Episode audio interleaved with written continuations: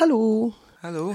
Uh, you are Hamadou Jallow, Yes, coming yes. from Gambia, 22 years old. Yeah. Can you tell me how did you come to Europe? Uh, I came to Europe by boat uh, in 2014. Yeah, and I've been in Italy for two years, six months before coming to Germany here. Um, I came to Germany since 2016 October. We always learn from people that traveling by boat is so risky and so dangerous. Can you explain to our listeners how did you succeed traveling by boat? Yeah, it was not easy at all. It was challenging, and we have faced many difficulties before coming to Europe here. Yeah, we have faced a lot of torment, and you know, we have been sold into slaveries and uh, kidnapped.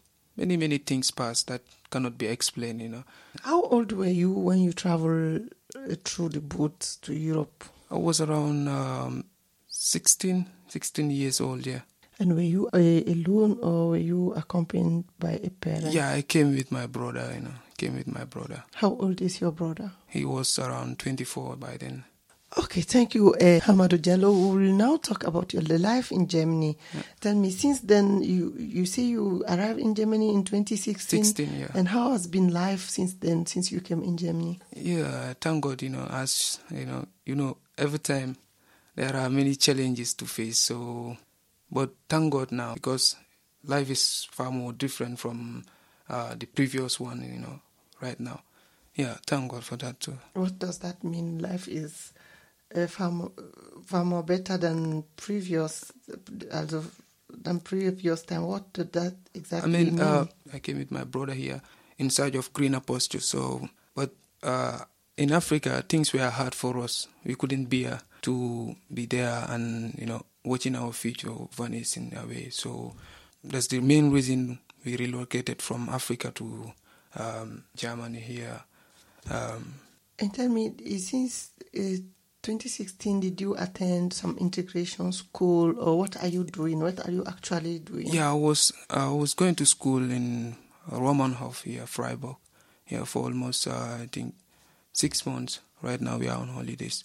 And now we will talk about your interest for radio. We just met you, and you got the interest to do radio. Our voice, our voice is the the, the voice of the refugees and migrants in Freiburg. Yeah. But uh, what? How did you get this interest to do radio? Yeah, one of my friend direct me. Yeah, yesterday I came with him.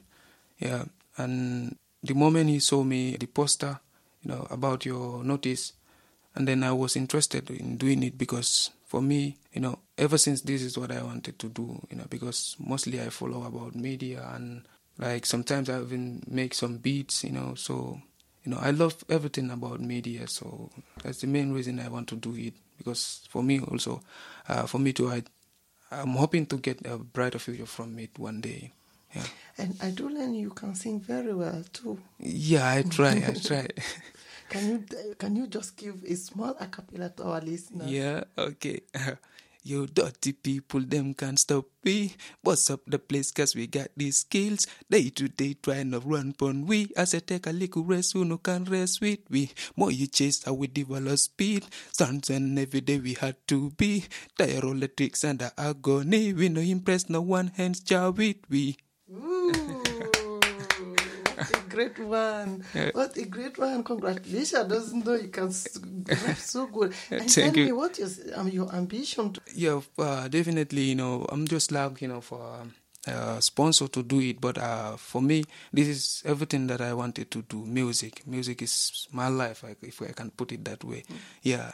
So hopefully one day I will become a star, as I you know as I dreamt of. You know. Definitely. Thank you, Ahmad Jallow. Thank Yeah. you for your time. okay. Thank you. and you are welcome in the our voice team. Okay. Thank you very much. I appreciate it.